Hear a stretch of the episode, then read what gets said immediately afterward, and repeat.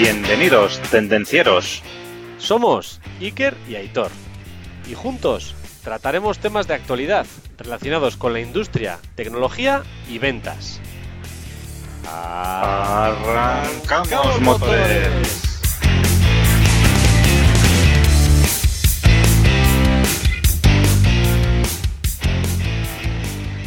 Buenos días, buenas tardes, buenas noches, buenas madrugadas, Aitor.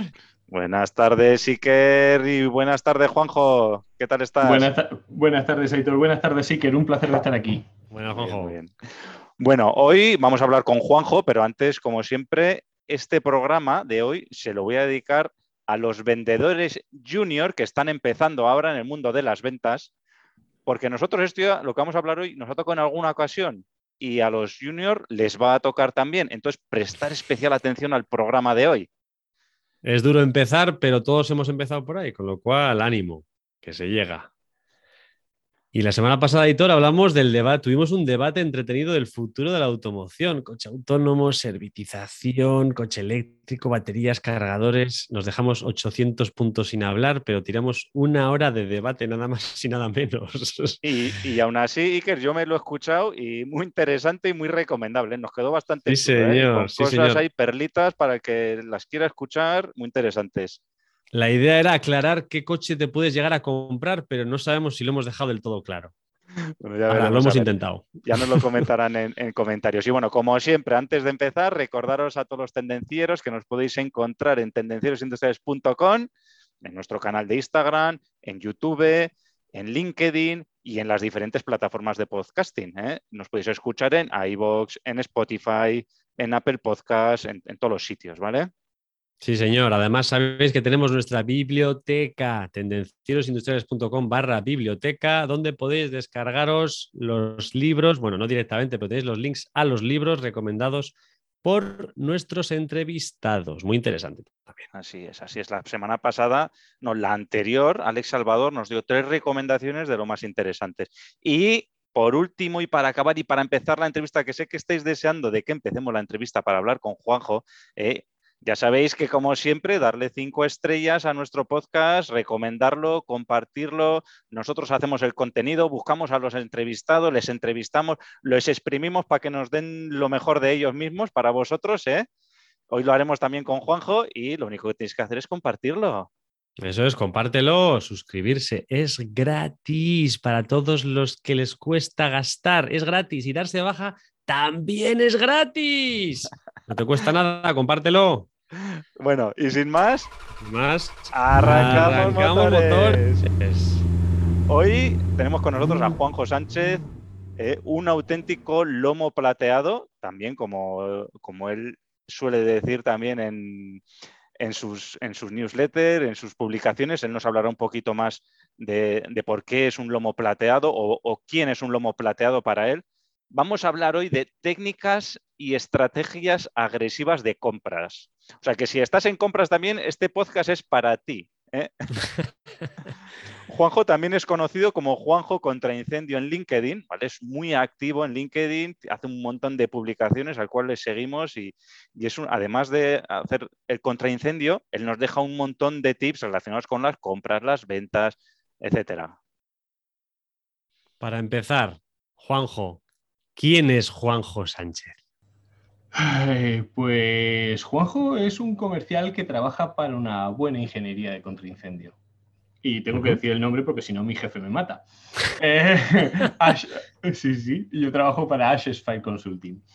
Eh, eh, ahí nos dedicamos a resolver marrones documentales de ese mundillo del contraincendio y ayudar a las empresas a, a que cumplirla con la ley no sea tan tremendamente caro. Pero bueno, que lo que le puede interesar a vuestra audiencia y, a quien escucha este programa eh, es mi otra actividad. Es eh, mi newsletter, la- como, como, como bien ha comentado Aitor, eh, la de los lomos plateados. Y os pongo en situación. ¿Cómo explicaros esto? El tema del contraincendio en la industria, pues básicamente es un gasto. Es una actividad no productiva, esto hay que decirlo. Y, y bueno, pues la gente que es capaz de motivar a su empresa, de, de- empujar esas iniciativas y de, bueno, pues velar por la seguridad tanto de- del proceso como de los propios compañeros, tienen una característica muy particular. Y es que, pues son alfas auténticos lomos plateados. Y, bueno, pues desde hace cosa de dos añitos eh, me he dedicado a recapitular todas aquellas experiencias que veo en esas personas, eh, en, esa, en, esa, actividad frenética que es una fábrica.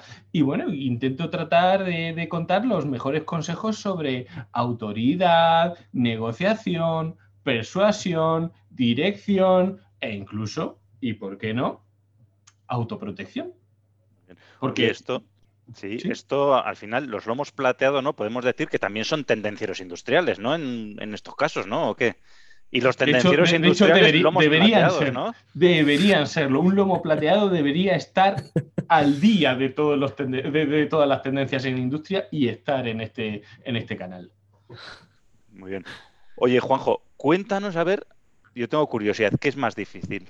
¿El contraincendio o las ventas? Eh, pues muy buena pregunta. Vamos a ver, las ventas son duras, pero existen muchísimos mejores profesionales que yo para hablar que de ello. Eh, el contraincendio pues suena algo complejo, pero, pero es por un simple motivo. Es porque el contraincendio para la mayoría de la gente que trabaja en la industria es una herencia. Es un trabajo que hizo otro y que heredan cuando se sientan en su puesto de trabajo. Y bueno, honestamente, y perdonad que utilice esta palabra, es una herencia chunga porque arrastra responsabilidades administrativas, civiles y penales. Eh, pero bueno, mm, eh, que la mayoría de la gente las ignora por desconocimiento y, esto es así. Es una pena, pero esto es así. El tema es que cuando hablas con alguien que, que ha tenido la desgracia de sufrir un incendio, pues lo pasas mal y, lo digo por mí, ¿eh? lo pasas tan mal que, es que no sabes responder, ¿no? Te sientes como cuando alguien te dice que se le ha muerto a alguien, ¿no? Que le dices, mm, te doy el pésamo, eh, o qué hago, ¿sí? Eh, pero bueno. Vamos, que la, la importancia del contraincendio es haberlo trabajado previamente, ¿no? Ya a posteriori, mal rollo, ¿no? Sí, y si a eso le añades que hay muchos actores involucrados, instaladores, mantenedores, aseguradores, eh, y cada uno de ellos tienen intereses propios que no necesariamente están alineados con los intereses de la empresa, pues el salseo está servido, ¿no? de todos modos, y el motivo de estar aquí con vosotros. Eh, a esos lomos plateados, ¿vale? en, esa, en esa newsletter yo les he aprendido una cosa muy curiosa y es sus técnicas de negociación. Es decir, un lomo plateado, un lomo plateado puede tomar decisiones y de hecho las toma y las defiende a muerte. Eh, y como es una persona responsable de sus, de sus decisiones, intenta siempre encontrar el mejor flanco y además beneficiarse de ello. ¿Vale? Porque, bueno, hoy vamos a hablar de técnicas de negociación, pero no es lo importante, no es lo realmente importante. Lo realmente importante, cuando tú tienes la capacidad de negociar con un proveedor y sacarle y conseguirle una propuesta más ventajosa, no siempre es precio, ¿vale? A veces son condiciones, ¿no? Lo importante para ese lomo plateado, para ese tendenciero industrial, es no olvidar que es un mérito que es una medalla que se puede poner, que es una medalla que debe exhibir. ¿Sí? ¿Me, seguís? hay muchos que están buscando esa medalla, sí. Hay muchos compradores que están buscando esa medalla. Pero es que hay que, ponérsela. Hay que, hay que ponérsela. Eh, Iker, eh, tú entiendes que en, un, en una fábrica, en un entorno industrial, es, el trabajo es totalmente volátil y estamos hablando pues de jefes de oficina técnica, eh, directores de, ingeniería, jefes de mantenimiento, responsables de prevención, que van en su día a día rápido, rápido y, apenas sin pensar. Y lo que les pasa es que pues pasan años de su vida profesional y consiguen grandes cosas, hacen grandes cosas, pero no las exhiben. Yo he de reconocer que tengo ese pecado, ¿eh? No soy muy de medallas y la verdad es que entiendo a todos los que no se las ponen porque al final creo que la medalla que uno se pone propiamente por estar seguro de haber hecho bien el trabajo, a mí desde luego ya es suficientemente recompensa. Entonces, pero sí que hay otros que buscan la medalla y la necesitan y hace falta, como dices, enseñarla, que, la enseñen. Es que Iker llega un día en el que te toca negociar tus condiciones laborales. Sí, estoy de acuerdo, pero si, no tienes esas jefe no sabe Ya, hombre, claro, claro. Lo que pasa es que si tu jefe no sabe realmente lo que has hecho, entonces yo creo que hay otro problema más allá de, no, de las medallas y de las medallas. Igual es que tengo un problema ¿eh? con las medallas. No, no, no, a lo mejor sí, a lo, mejor, lo, a lo mejor lo, he expresado una palabra muy agresiva, pero bueno, eso en, la mente, en la mente de tus oyentes se ha quedado claro, es un mérito. Es un mérito. Sí, y aquí. Sí, es un logro, es un logro. Así es. Y aquí una, una pregunta. Antes de hablar de las técnicas, hemos dicho que son técnicas agresivas de compra. Con lo cual, si hilando un poco con esto de los lomos plateados, de los machos alfa, eh, estas no son para que les utilice cualquier persona, ¿verdad? Porque como has dicho, si depende de la personalidad de la persona, no van a funcionar o no. Bueno, mm, a ver, por ejemplo, eh, yo con todas estas técnicas las he recopilado ya en un libro, ¿vale? Si a alguien les le interesa, eh, puede visitar mi página web, juanjocontraincendio.com, y descargárselo gratuitamente y echarle un ojo. Y hay técnicas para todo el mundo, es decir, hay, técnicas para gente que sea muy extrovertida, eh, técnicas también para gente que sea muy maquiavélica o que puedan pensar con, cierta, con cierta planificación, pero también hay técnicas para introvertidos, como puede ser justo la primera que vamos a tratar cuando entremos en el bloque. La primera es apta para todos los públicos. Con un bolígrafo basta. O sea, que cada uno tiene que usar la que se sienta más cómodo, ¿no? No valen todas para todos, sino que hay algunas que valdrán para todos y otras que no valen para todos. Y como todo en la vida, que tú puedes aprender eh, a hablar chino, pero si no lo utilizas, no te sirve para nada. lo importante es entrar en acción, siempre. Acción. Me gusta, me gusta, me gusta el cariz que está tomando hoy la entrevista, porque siempre hemos hablado aquí, bueno, siempre, eh, uno de los temas es las ventas, pero es que hoy hablamos de compras, es que me, encanta, ¿eh, Juanjo? la experiencia que nos traes hoy aquí. Aitor es un comprador frustrado, o sea, al final se con las ventas porque no valía para comprar. Sí, no, no, yo cuando hacíamos los teatrillos de venta, que solemos hacer, yo siempre me pido de comprador, que se me da muy bien. Sí, pero porque es un cabrón, con perdón.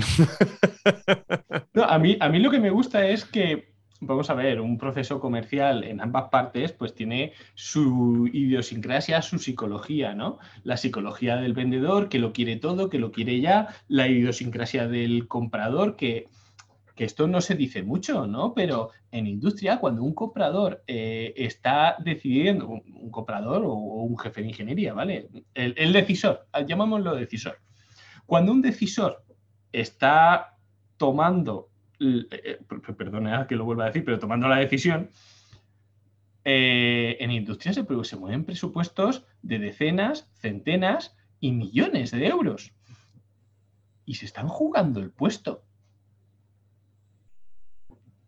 Entonces, la confianza es un gran factor, la confianza es un gran factor, la autoridad es un gran factor, pero, pero, pero, es una decisión que no es baladí. Entonces, pues sí, hay muchísimas técnicas de venta, sobre todo de prospección, ¿no? Eh, pero no se habla tanto de las técnicas de negociación de compra porque, pues eso, el, primer componente, el, la primer, el, primer, el, primer, eh, el primer motivo de decisión es la confianza. Pero una vez que tienes esa confianza, que, que has conseguido esa confianza con tu proveedor, pues oye, apriétale un poquito y sácate ese mérito para ponerlo en tu historial profesional. Sí, lo, típico suele ser qué descuento más me haces, ¿verdad? Pero hoy vamos a, eso lo vamos a refinar, ¿no? Entonces, si queréis, vamos yendo al grano, vamos a refinar eso. ¿eh? A nosotros que sepas también, bueno, al igual que a ti, Juanjo, a Iker y a mí nos ha tocado eh, tratar con un montón de compradores también ¿eh? Lo que pasa es que Iker y yo no somos tan meticulosos y no, nos hemos parado a recopilar todas estas experiencias, lo cual me parece maravilloso por tu parte. Y si quieres, vamos con la primera. Además que, es súper divertido porque, claro, mm, en nuestro tipo de trabajo una vez que el decisor ha tomado, se ha decidido por nosotros, muchas veces existe una visita física en la cual, bueno, pues con los tiempos que corren, muchas veces no conoces a esa persona hasta que la compra se ha hecho, ¿no? Y cuando llegas y estás allí in situ y lo conoces, dices, es que es cuando te das cuenta de que te la ha aplicado. Dices, pues si esa persona es normal, esa persona toma café, esa persona come, esa persona respira. Eh, ¿Qué me ha hecho? Normalmente la desgracia en estos casos es que siempre te das cuenta cuando ya te la han metido. así tal cual. No quería decirlo, yo lo has dicho tú. es así, es así. Bueno, la primera, ¿cuál es, Aitor? ¿Cuál es la primera técnica que vamos a tratar? Bueno, aquí nos ha puesto Juanjo la decena mexicana. A ver, explícanos, Juanjo, esto de la decena mexicana, ¿a qué viene? ¿Por qué es esto? A ver, cuéntanos, a ver. Os, pongo en situación. Eh, yo acabé la carrera en 2010. Y en 2010, pues bueno, pues la situación en España no era nada buena y tenías que salir por tierra, mar y aire. Total, que, acabé con mis huesos en Ciudad de México. Bueno, lo que antes se llamaba Distrito Federal. Eh, y allí me pasé seis años. Y bueno, pues eh, tuve la oportunidad de trabajar grandes proyectos, trabajar con grandes personas, con, las mejores empresas de, aquel país. Un saludo si alguien de, mis antiguos amigos me está viendo. Y, pero allí aprendí, bueno, no aprendí, me aplicaron una técnica muy, muy curiosa. Y, me la aplicaron a la hora de vender eh, un sistema modular, ¿vale? Un sistema con ciertas referencias y tal. Eh, ¿Queréis que os cuente cómo, funciona? Sí, sí, claro, por supuesto. Sí, sí, sí, Estamos aquí deseando saber qué es eso. Os pongo, Estamos os pongo en situación. Además, como decíamos hace un poquito, esta vale para cualquier tipo de personalidad. Es decir, hasta, si eres hasta si eres una persona introvertida, eh, la puedes aplicar. Imagínate este escenario. Tú estás concursando eh, porque siempre que hay una negociación, lo más importante es tener alternativas, ¿vale? Que esto a veces a la gente se le olvida, es decir, necesito tener alternativas, necesito hacerle sentir al de enfrente que puede perder la operación. ¿Sí? Entonces, bueno, pues lo que hacían eh, algunos clientes de México, por eso se llama la decena mexicana, era, pues conseguían dos o tres presupuestos de competidores. Visualizarlo, a ver si os puedo, os puedo ilustrar. Visualizar un presupuesto que dice ítem 1, precio X. Ítem 2, precio Y. Ítem 3, precio Z. Y un total. ¿Sí? Lo que viene a ser un presupuesto, ¿no? Imaginaros que el total son 19.900 euros. Entonces esta gente lo que hacía era cogía ese presupuesto de mi competencia, no el mío, no, el de mi competencia, tachaban el precio del ítem 1, tachado completamente, que no se pudiera ver. Tachaban el precio del ítem 2, igual, completamente negro, que no se pudiera ver. El del ítem 3, por supuesto. Y entonces cuando llegaban al total de ese 19.900 y pico, tachaban solo el 9 de la decena. Solo. el segundo. El, sí, sí, el segundo. El, el, 9. Y se te quedaba un precio que era 10 mil y tantos mil, 900 y pico. Y eso para un comercial, para el comercial que lo recibe, eso es una ruleta rusa. Porque ¿qué es? 19, 17, 14, 15. Del 0 al 9. Eso es, del 0 al 9 puede ser cualquier cifra. Y, oye, que si el, comercial te dice cualquier cosa, si es que te lo recibe, no, es que por protección de datos de la empresa no puedo darte más información. Son políticas de empresa. Te puedes escudar en lo que tú quieras. De verdad, o sea, el comercial que te está tratando en rara ocasión conoce cómo funciona tu empresa por dentro, ¿no? Mm. Y, y, bueno, de hecho, a mí, eh, eh, si utilizo el ejemplo de los 19.000 y tal, es porque la primera vez que me lo aplicaron a mí fue exactamente con una cifra de ese, de ese, de ese rango. Y yo en mi vida habría pensado que eran 19, yo pensé que eran 14. En la vida se te ocurre que puede ser 19. Yo eran 14. Yo pensé que eran 14. Y, o sea, me rascó el, el decisor, me rascó un 25 de descuento, un 25% de descuento sin respirar. tú imagínate, tú imagínate lo que puede ser para un oyente, un oyente de este programa ir a su jefe eh, el día de mañana con la propuesta económica y decirle, oye jefe, que, ¿qué crees? Que bueno, a estos que queríamos comprarle esto, que le he rascado una cuarta parte. Es un dineral, ¿eh? Es un dineral. No estamos hablando que de sí. 10 o de 20 Vamos. euros, ¿eh? Yo sé que hay que el tema de la medalla no le ha gustado, pero oye, es una medalla así gorda y, para ponérsela los domingos. Y por Es- eso se llama la técnica de la decena mexicana. Porque Sí. la aprendí en México y porque tachas la primera decena. hombre, cosas de estas a, a mí me han pasado también. No de al ese estilo tan de tachar el número, pero bueno, si alguna vez sí, sí te dan datos de la competencia o no es que tu competencia está un 20% más barato que tú, eh, bueno, eso sí, eso sí que suele ser bastante habitual, ¿no? Que nos vengan Sí, con esas. Pero esa información es vaga. Sí, sí. Sí, esa información es vaga. Y como es vaga, es poco creíble para el que tienes enfrente.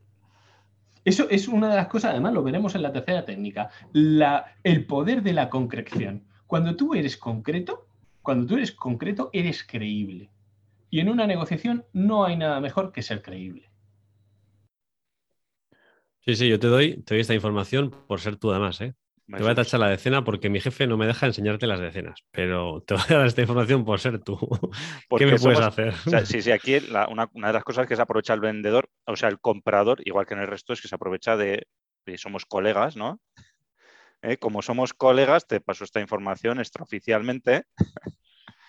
Yo sé, qué me puedes hacer. eso es. Yo sé que te voy a acabar comprando a ti, pero no te lo digo, pero intento conseguir ese descuento adicional que, que me Sí, tienes sí, que sí, dar, sí. ¿no? Te, te pongo contra las cuerdas. Eh, ¿Vemos la segunda técnica, os parece? Venga, Sí, señor, técnica de los tres caramelos, que a mí me recuerda cuando iba al cole y mi madre me decía, no cojas caramelos de nadie porque tienen droga. Y digo yo, ¿y dónde estarán esos, esos que repartían esos caramelos? Porque en mi cole no estaban nunca, macho. Sí, sí, sí, sí. Cuando eras adolescente, y cuando eras adolescente pasaste a ver si estaban. Sí, a ver si estaban, pero no, no estaban allí. Cuéntanos, la- Juanjo, ¿cuál la- es la, la- técnica de los tres caramelos? La técnica de los tres caramelos es de reciente, de reciente adquisición. Apenas la aprendí el año pasado y la aprendí de la mano de un gran amigo, eh, Sergio Guerrero, del Ajax. Que por cierto, Sergio, sé que estás escuchando esto. Un saludo. un saludo, Sergio, también de nuestra parte. Siempre he querido hacer eso. Eh, a ver, la, la técnica de los tres caramelos es, es, es relativamente. no es tan fácil de utilizar, ¿vale? Y no sirve para todo. Eh, exige que sea una compra eh, o con varias fases, ¿vale? O con varias fases. Sabéis que muchas compras industriales son faseadas, de decir, oye, mira, ahora compro el estudio previo, luego la instalación y luego, yo qué sé, eh, la revisión, la revisión por, por, por- OCA, por ejemplo, ¿no? Eh, pues eso, necesitas una compra con, con varias fases, ¿vale?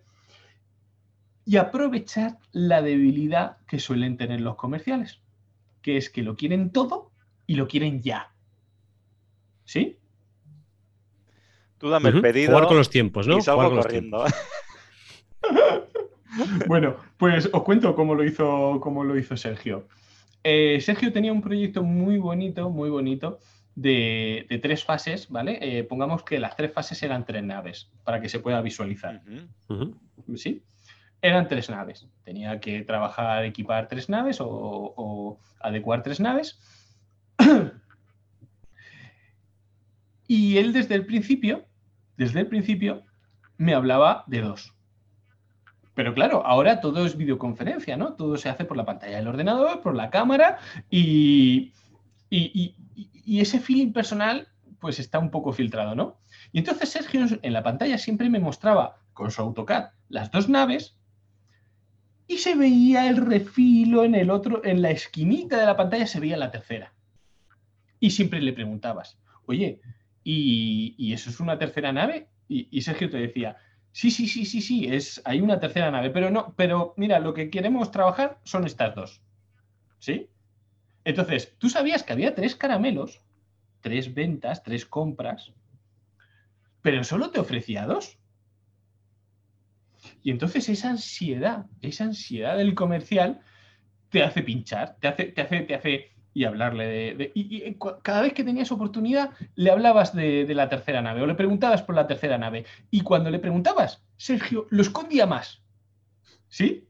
Te dejaba con las ganas, te dejaba con las ganas, te dejaba con las ganas, te dejaba con las ganas. Tres fases. O sea, estoy contando un caso concreto, pero se puede generalizar, ¿no? El, colofón de la técnica viene en el último momento. Tú pides a ese comercial una propuesta para esas dos primeras fases, para esas dos fases. Y el comercial te da su precio. Entonces, bueno, tú ya sabes cuál es el precio por fase, el precio por nave, el precio por, por ítem. es decir, ya tienes un baremo con el que comparar. De hecho, esta es de las pocas tácticas que no necesitan un competidor, ¿sí? Que se puede aplicar incluso a tu empresa de confianza de toda la vida. Total, que cuando ya tienes una oferta encima de la mesa, bien planteada, bien defendida, creíble y sobre todo confiable, como hemos dicho al principio, eh, es muy importante. El decisor tiene que confiar en el vendedor. ¿Por qué? Porque se está jugando su puesto de trabajo. Eh, cuando esa oferta ya está zanjada, cuando ese comercial ya ha apuntado en su CRM, en su sistema de control de ventas y tal, que esa venta la tiene casi adjudicada al 80, 70%, ya sabéis cómo lo hacemos. Entonces, le comentas de soslayo, ¿qué crees? Es que algo nos ha fallado, es que hay una oportunidad, es que, oye, pues podríamos esto extenderlo a la tercera nave. ¿Pero qué crees? es que yo ya he llevado tu presupuesto al jefe. El jefe ya tiene una cifra en la mente. Y te lo puedo dar, pero pues ya sabes que si esa cifra sube, pues tiene riesgo no solo de perder el tercer caramelo, sino de perderlo todo. Vamos, si en ese momento no le rascas a ese vendedor un 10%,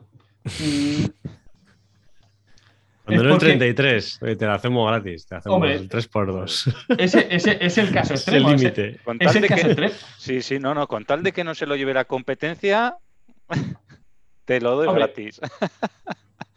Tanto como regalarlo, la gente no lo va a regalar, o sea, ah, creer que lo van a regalar es, es un tanto infantil, pero que te lo van a dar a precio de saldo o a precio de coste, sin duda. Sin ninguna duda. Sin ninguna duda. Primero porque te apalancas en el cliente. Segundo, porque lo zanjas, no tienes que estar dándole seguimientos porque lo, has terminado, ¿no? Tercero, todo. tercero, porque una cosa que los compradores eh, olvidan es que el comercial tiene un orgullo. Al comercial le gusta tener la marca de tu empresa en su cartel. El comercial se muere por trabajar por ti. Y no solo por el dinero que pueda costar la operación, sino por el, por, el, por el, ¿cómo se dice? El orgullo no, por el, por el, reconocimiento. Correcto, por, la, sí, sí, sí, por la referencia que te puede dar. y, así es como me la aplicó Sergio y, doy fe. Y cuando estaba recorriendo esa tercera nave haciendo la auditoría, estaba yo ahí en silencio cabrón, cabrón, cabrón, Porque claro, la tercera, la tercera nave era tan grande como las otras dos. No había, no había tanta diferencia, no, era, no, había motivo suficiente para darle, por lo menos motivo técnico, para darle un precio especial. La técnica, la verdad es que esta es un poquito más elaborada, ¿eh? porque esta, esta la tienes que pensar desde el inicio del proyecto. ¿eh? O sea, esta ya, tiene, ya vas ahí desde el inicio con el lápiz y papel apuntando, ¿eh? Esta, y ya la estrategia la preparas desde la ingeniería. ¿eh? Y dices, eh, esta se la voy a meter doblada, pero con alevosía y nocturnidad. ¿eh? Esa, esa, es la contra, pero bueno, como hemos dicho, el pro es que no necesitas un competidor. O sea, no te ves. Hay gente que se siente muy incómoda en esa situación, en decirle, oye, mira, es que tu competencia me ha pasado un precio mejor que, que tú. Entonces, esta técnica, pues, oye, puede servir en esas situaciones. A mí me recuerda, Juanjo, a una bueno, técnica que creo que puede ser parecida a la de, Juanjo, te voy a pasar 300 pabellones para que me hagas el, el análisis contra incendio. ¿Qué presupuesto me haces por cada pabellón? Y luego te voy a ir pasando de uno en uno y ya iremos negociando otra vez en base. Pero tú hazme precio para 300, ¿eh? Pues sí, pues sí, pues sí, pues sí, pues sí, pues sí, pues esa, sí, es pues una, sí. esa es una típica que nos encontramos. oye, te voy- 10, pero de momento te compro una, pero tú me para Sí, 10. sí. ¿eh? Te Y voy luego a pedir 10 hablaremos. Y luego- máquinas o 100 o Y 1000. luego las nueve restantes o la- no, nunca llegaron, ¿no? O te piden precio 100, te piden las 10 primeras y las 90 restantes nunca llegaron. Es, es- es muy similar, sí, es muy similar. El rollo es Me ha recordado, Ese- sí. enseñar la patita. Enseñar Sí. la patita y potenciar esa urgencia, ese, ese, ese, eh, esa avaricia de ese, de ese Ujú. comercial. Sí, sí, esta, de lo- esta técnica de los tres caramelos es un poquito más perversa y elaborada, sí, sí. Sí, pues. Me gusta. espe- espérate la Sergio, deja de espe- pensar. Espera la tercera. ¿Cuál es la tercera? A ver. Bueno, esta también, Juanjo, le pues, pues- no sé si el nombre te los inventas tú o te los dicen o te los dicen el que te explica la técnica o el que te la aplica, pero tiene un nombre también muy curioso. Lanzo hueso y recojo, ¿no? Esto es como lanzo con la caña. Es, es- es muy similar, sí. El nombre, el nombre se, se le pone solo, ¿eh? No, no, no es que yo los pienso mucho, no. Es que, que una vez que ya ha pasado, porque como, como- como hemos comentado, es que son cosas que han pasado, no, no me lo estoy inventando, no lo he leído en un libro, no me lo han contado, no, lo he vivido en carnes propias y ha funcionado. Lo has sufrido. Bueno, a ver, sufrido. Eh, sí, se puede decir que se ha sufrido, pero oye, dentro del terreno comercial, si te has llevado la operación, pues oye, mm, aunque te hayan robado los pantalones en el proceso, eh, algo bueno has hecho. Efectivamente. Pues bueno, esta de lanzo hueso y recojo también tiene su historia. Y esta me la enseñó un buen amigo, un auténtico lomo plateado, y es David Vega, que es el, el jefe de mantenimiento en Steph Barcelona. David, oye, ta- ta- otro saludo para ti. Ah, hola Me David, un encanta, saludo. me encanta. Bienvenido a Tendencieros. Eh, y David, o sea, esto, esto es, esto- esta, esta sí de verdad te tiene que salir de dentro. Esto no se puede planificar, no se puede orquestar, no se puede... Esto o, o lo tienes tú en tu genoma o esto no se aprende. Al menos esa es mi opinión y al menos así es como lo viví con él. Os cuento, os cuento cómo funciona esto. Eh, primer error que muchos compradores, decisores, eh, cometen. Cuando tú estás delante de un comercial, ¿sí? Debes de saber, debes de entender que ese comercial no conoce cómo funciona tu empresa. No lo sabe. No lo sabe. Aunque haya trabajado contigo N veces, aunque no sea la primera vez que trabaja contigo, él no lo sabe. Entonces, como él no lo sabe, tú tienes el primer activador, que es decirle o no si tú eres el decisor. ¿Sí? Eh, y en función a si se lo dices o no se lo dices, eh, pues por ejemplo, otra técnica del libro eh, que se llama el aro, ¿vale? Que se llama el aro, no, la ronda sorpresa, la ronda sorpresa. En otra técnica del libro que se llama, por cierto, a quien le interese, si a quien le interese esta charla, el libro está publicado, juanjocontraincendio.com y te lo descargas gratis.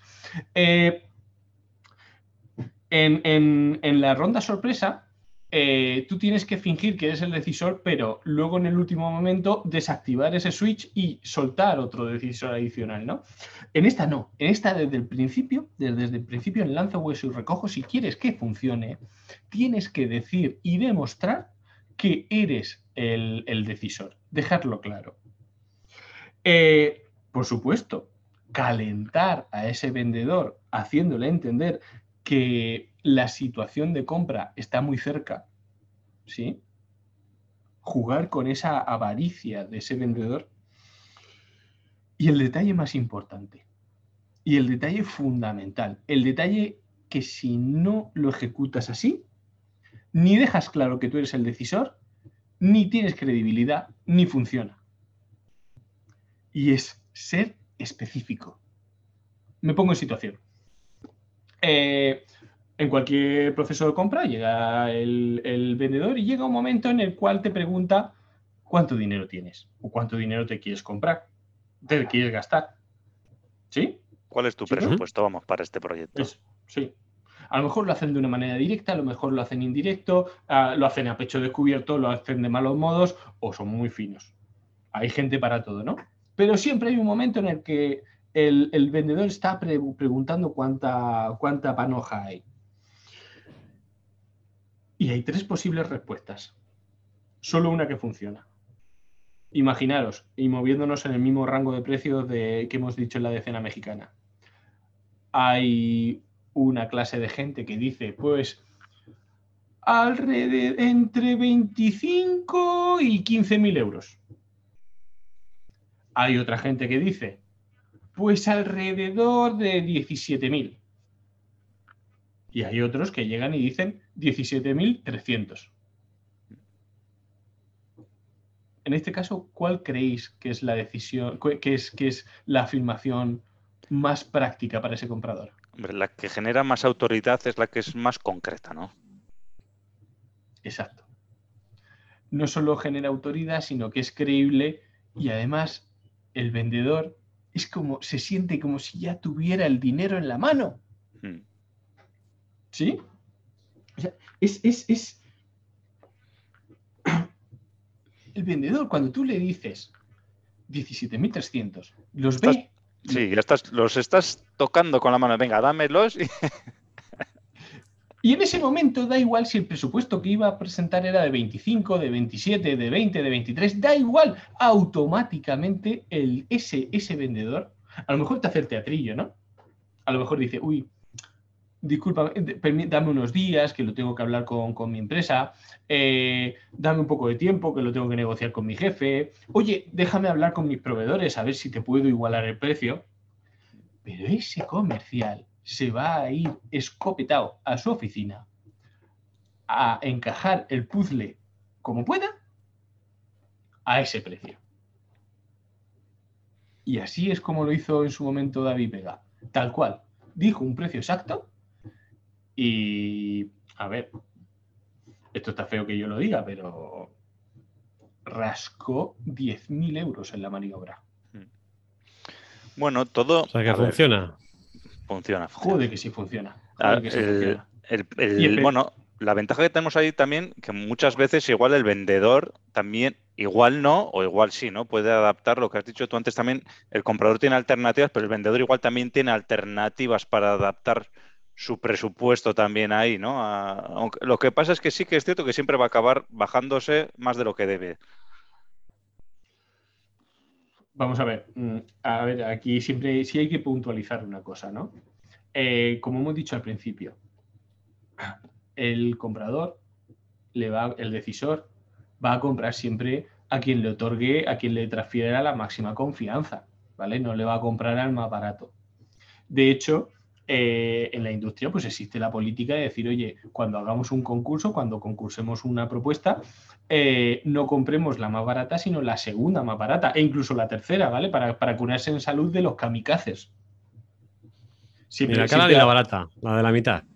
La de la mitad, de la, mitad inferior. La de la mitad inferior, ¿no? Eh, y estamos hablando de técnicas que se pueden aplicar una vez que la decisión ya se ha tomado. Es decir, que, tú esa confianza ya la tienes, que ya sabes con quién quieres trabajar y quieres rascarle un porcentaje. ¿Sí? Sí, sí. Mm, cualquier persona que no naciera ayer sabe que si un vendedor te baja la oferta más de un 10%, o A, está siendo temerario, o B te estaba engañando. Entonces, también es un filtro, es decir, sí, son técnicas de negociación, pero también son filtros, de decir, oye, ¿con quién estoy hablando? ¿Quién es? ¿Cómo se comporta? ¿Qué confianza se merece por mi parte? ¿no? Entonces, bueno, pues en Lanzo Wish y recojo, lo que yo hago es establezco yo el precio y entonces que el comercial se mueva. Y como tú bien dices, Aitor, las empresas pues tienen, a veces tienen, a veces no, pero por lo general, pues oye, puede jugar con las, con las, con las, con las horas hombre, puede jugar con los modelos, ¿sabes? Hay modelos de similares prestaciones muchas veces, puede jugar con los tiempos de entrega. Eso, eso ha pasado toda la vida. Decir, oye, mira, ¿te puedo ofertar un precio más barato? Sí, pero te tienes que, esperar cinco o seis meses a, recibirlo. ¿Puedes? Guay. ¿No puedes? O, bueno, son o- elementos de negociación, no, no todo es Eso el es. precio, no todo es el precio. Eso es, eso es, eso es. También están las garantías, el soporte postventa, ¿sí? Entonces, pues bueno, pues esta conversación y esta, y esta exposición hablamos sobre métodos, métodos de negociación, porque es una vía rápida para ese tendenciero industrial, para ese lomo plateado, de conseguir méritos en su día a día, méritos que además van a entender sus jefes, que van a valorar sus jefes, esto funciona así. Os puede parecer mejor, os puede parecer peor, pero esto funciona así y las empresas se mueven por dinero. Y, bueno, pues es, son tres gotas, tres técnicas de ese libro que, que está ya publicado y que cuando queráis en juanjocontraincendio.com os lo podéis descargar. Así es. Oye, el podcast de hoy vale tanto para los compradores, ¿eh? pero también vale para los vendedores. ¿eh? Así que los vendedores ya saben a lo que se tienen que atener y ya se pueden empezar a preparar contra estas técnicas. ¿eh? O para manejarlas adecuadamente. Pero eso ya lo dejaremos para otro día. Aquí siempre hay dos lados de la cara. Se pueden mirar por un lado o por el otro. O sea, que tanto compras como ventas pueden utilizarlas conjuntamente, sí, señor. ¿A vosotros qué os ha Bueno. parecido? ¿Cuál de las tres os ha gustado? ¿Cuál, cuál de, la- de las tres utilizaríais vosotros? Eh, yo creo que no está, bueno, sí están compras en los teatros, como dice Aitor, pero yo utilizaría la primera. A mí la primera, la de Tetacho, la de cena mexicana y ahora búscate la vida. Pues a mí esa es la que menos me gusta, Iker y Juanjo. A mí la de los tres camellos es y diferentes variantes. Caramelos, caramelos. Uy, los camellos. Digo, estaba, estaba yo leyendo aquí. Ya estaba pensando en otra cosa. Ya estaba pensando. Eh, Es que los Sí, estaba caramelos, en la- en la- las uvas y en la- los camellos nos echó ahí una, Sí, sí, una sí, relación sí. rara en mi cabeza. Est- Estabas haciendo un viaje, estabas haciendo un viaje a la puerta de la escuela. sí. ¿Sabes que traían oro, incienso y mirra, los tres camellos? bueno, yo la de los tres caramelos me quedo. Sí, sí. Tú los tres caramelos. Pues una para cada uno, macho. Así de claro, yo no, yo, yo tacharía. Depende, depende hablando de qué, ¿eh? depende de qué estemos hablando. Pero la de tachar es, es muy de cabrón. Y, y yo creo que esa, que esa puede encajar. Tú te, te- identificas con esa personalidad. Sí, sí, sí, sí, sí. En compra sí. Os digo, yo he sufrido las tres, las tres, y la de los tres eh, las otras dos tienen algo muy particular y es que te das cuenta que te la han aplicado cuando ya estás en el cliente, Hmm. ¿vale? Cuando estás cerrando la negociación y tal, no te das cuenta. Son, son bastante civilinas. La de los tres la de la de cena mexicana, la de tachar el número, Dios, eso es que ves cómo el comercial traga saliva, básicamente porque me acuerdo yo cómo tragaba. Sí, estás viendo la gota de sudor ya caer. Sí, señor, sí. Bueno, Bueno. vamos a ir acabando un poco el, el podcast de hoy. Eh, Juanjo, ya sabes que, como bien has dicho tú, a los lomos plateados y a los tendencieros nos gusta pasar a la acción. Entonces, nos gustaría preguntarte, ¿qué recomendación nos podrías dar acerca de algún libro, algún blog, algún podcast? ¿Qué, qué nos recomiendas hoy? Bueno, pues continuando el tema, el tema de la negociación. Eh, yo soy fanático de un señor que se llama Charlie Munger, que es el, el socio de, de Warren Buffett, digamos, o dicen por ahí que es el cerebro realmente de, de todas las operaciones, que es el, el- el cerebro en la sombra, ¿no? Y, y ese hombre tiene una teoría, y ese hombre dice que siempre que vengan a pedirte algo, siempre, siempre, siempre, siempre, siempre, siempre, dino. De primeras, dino. Siempre. Siempre.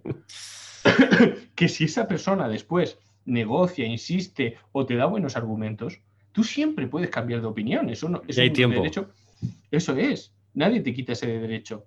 Pero que por su experiencia, y es un señor que ya tiene 80 años, ¿vale? Y es millonario, un, un ultramillonario, no, no sé cómo, cómo se, se diría esa cifra.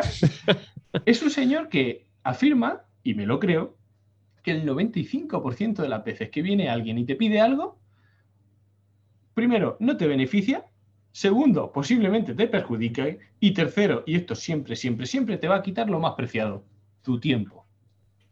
Eh, entonces, a colación de esa afirmación y del tema que hemos tratado hoy, eh, pues uno de mis libros favoritos es Rompe la barrera del no, de Chris Voss, eh, y otro que se llama De entrada, Dino, de Jim Camp. Dos clásicos modernos de la negociación actual y, y- y fáciles de leer, ¿vale? Porque oye, mm, aprender y entretenerse no tiene por qué estar separado. Estoy de acuerdo. Yo que sepas que esta técnica la aplico todos los días con mis hijos. Que me piden algo y, les digo que sea de primera, se extrañan. Pues oye, ahora la, próxima vez cuando, te protesten les dices, oye, buscar en internet a un señor que se llama Charlie Munger. Charlie Munger, el, día, el día que me vienen y les digo la primera que sí, me lo vuelven a preguntar por si acaso, ¿eh? me he equivocado. ¿Estás seguro? bueno, eh, ya casi, casi la última, la penúltima pregunta, ya no, la última, la penúltima. ¿Qué crees que debería tener un auténtico tendenciero industrial o lomo plateado que debería trabajar en este 2022? Esas dos comunidades las tenemos que presentar. Esos lomos plateados y esos tendencieros industriales tienen que ser uno. Eh, a ver, esto lo digo también por experiencia, por una experiencia personal, por haberlo pasado mal eh, y por todo lo que estamos viviendo a, raíz del coronavirus, a raíz de esta crisis económica velada que estamos viviendo y, este entorno de ultrapresión y ultravelocidad que, que, es la vida de hoy en día, ¿no? Eh, yo soy un fiel creyente de los hábitos, ¿vale? Y me explico. Cualquier oyente de este programa trabaja en una empresa, trabaja en una organización y las empresas, las organizaciones se mueven por objetivos, se mueven por metas. Y eso está muy bien, sobre todo cuando las cumples, pero te hacen sufrir, te hacen pasarlo mal, te hacen, en muchos casos, te hacen incluso odiar tu trabajo. Trabajos para los que has estado preparándote toda la vida. Ojito. ¿Sí? Y, al final, por tener una meta que es un número, entre comillas, aleatorio, eh, que ha puesto una persona y que igual se llega, igual no, pues te amargan la vida, ¿no? Eh, la solución que yo le encontré hace algún tiempo a esto y que llevo a rajatabla es, vale, yo tengo una meta. Ok, guay. Me desgloso. Además, mucha gente que escucha esto son ingenieros y lo van a entender. Yo desgloso mi meta en, en un proceso, ¿sí? En un sistema, en un decir, oye, para llegar a la meta necesito hacer esto, esto, esto y esto. Ok, ¿puedo desglosar ese sistema? ¿Puedo rebajarlo? ¿Puedo redimensionarlo a algo diario? Y sobre todo, a algo diario que pueda cumplir y que no me vaya la vida en ello, que no vaya con la lengua afuera, que me sobre tiempo. Y si lo puedo hacer de una manera divertida, ya mejor que mejor. Pues oye, de verdad, yo en mi trabajo lo he hecho, en mi vida personal lo he hecho.